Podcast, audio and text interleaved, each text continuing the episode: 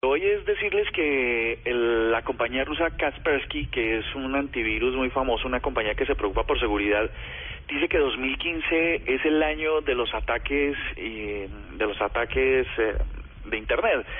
2.200 millones de ataques durante los primeros tres meses de 2015 es el doble de todo el año 2014.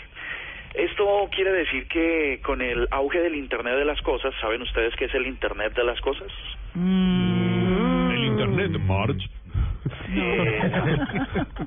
No. El Internet de las cosas es una es una nueva tendencia tecnológica que está llegando rápidamente y es que todo, absolutamente todo, esté conectado a Internet. Ya. Todo en la casa. Entonces, Ah, cuando el la, horno que la nevera microondas. le avisa que falta Sí. leche y que entonces se conecta con la tienda y lo ordena, Sí. etcétera, etcétera.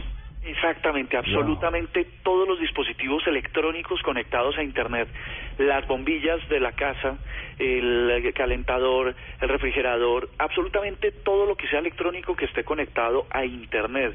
Entonces, cada vez vamos a recibir eh, los usuarios, Colombia, vamos a recibir eh, nuevos dispositivos, todos, todos, absolutamente todos conectados a través de redes inalámbricas a Internet.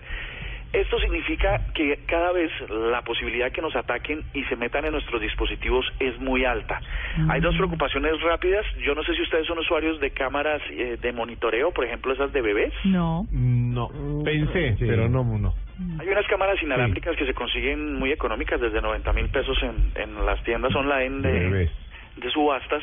Es una cámara que ustedes instalan, la conectan a la Wi-Fi y pueden monitorear desde su celular o desde su computador, desde Muy cualquier parte del mundo, lo que pasa con el bebé. Entonces, si el bebé se mueve, pues la cámara manda un, un registro o una alerta a su teléfono diciendo que el bebé se movió.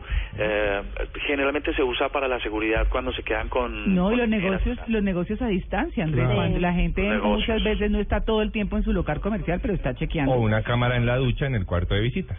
Eh, Sí. ah, Bueno, eso, mira. Sí, para eso es que las usa Juan Carlos, No, claro. sí, sí, por... Sí. Juan Carlos las usa para ver las bebas. Mira, qué interesante. O sea, tú dices de esas cámaras que son del tamaño de un tornillo que están. Escondidas como tornillo en un baño. Eso, eso, eso. Que no se ven y que parecen arañitas en el ángulo de la- de del pecho. Pues sí, imagínense ustedes entonces que eh, esas cámaras tienen todas un mismo lenguaje de programación y tienen un mismo acceso o una ruta de acceso para las contraseñas, para los administradores y tal. Mm. Pues resulta que hay un término que les quiero decir, que este es el de la noticia, que se llama Google Hacking. Resulta que el buscador permite a través de las variables normales de búsqueda o de la forma, las claves de buscar, pues encontrar las claves de todos esos dispositivos de una manera muy fácil. Entonces, si ustedes o nuestros oyentes tienen instaladas este tipo de cámaras, es muy aconsejable que revisen todos los parámetros de seguridad, porque seguramente con un, un- un mínimo de habilidades Wow. buscando a través del buscador de Google, podrían encontrar muy fácilmente sus contraseñas. O sea, la ¿no? clave Diego 1234 la tengo que cambiar. Sí, hay que cambiarla. por 4321 para que sea más, Claro, más- efectiva. Ajá. Sabes que incluso no pu- puedes poner la contraseña más compleja y más enredada del mundo y es tan fácil como que hubieses Uh. puesto 1, 2, 3.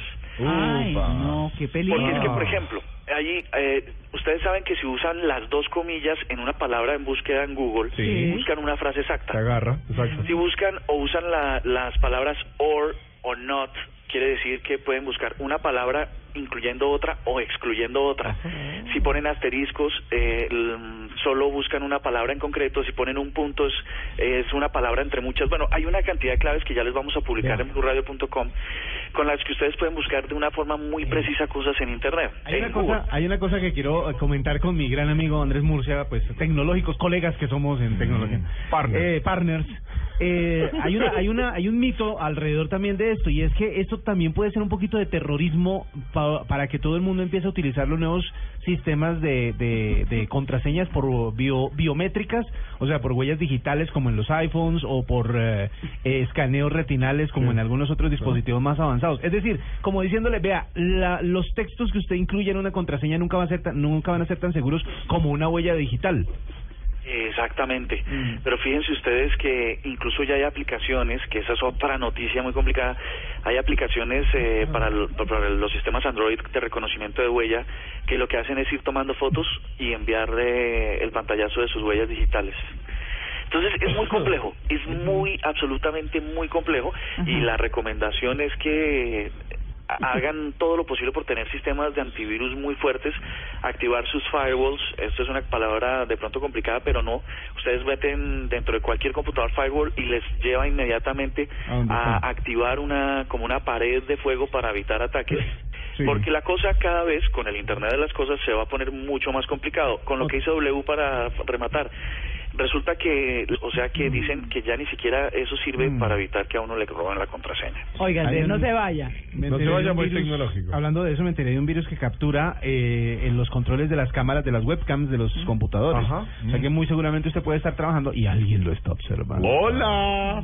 Duda. No, no, no se vaya, Me Andrés. encanta lo que hicieron.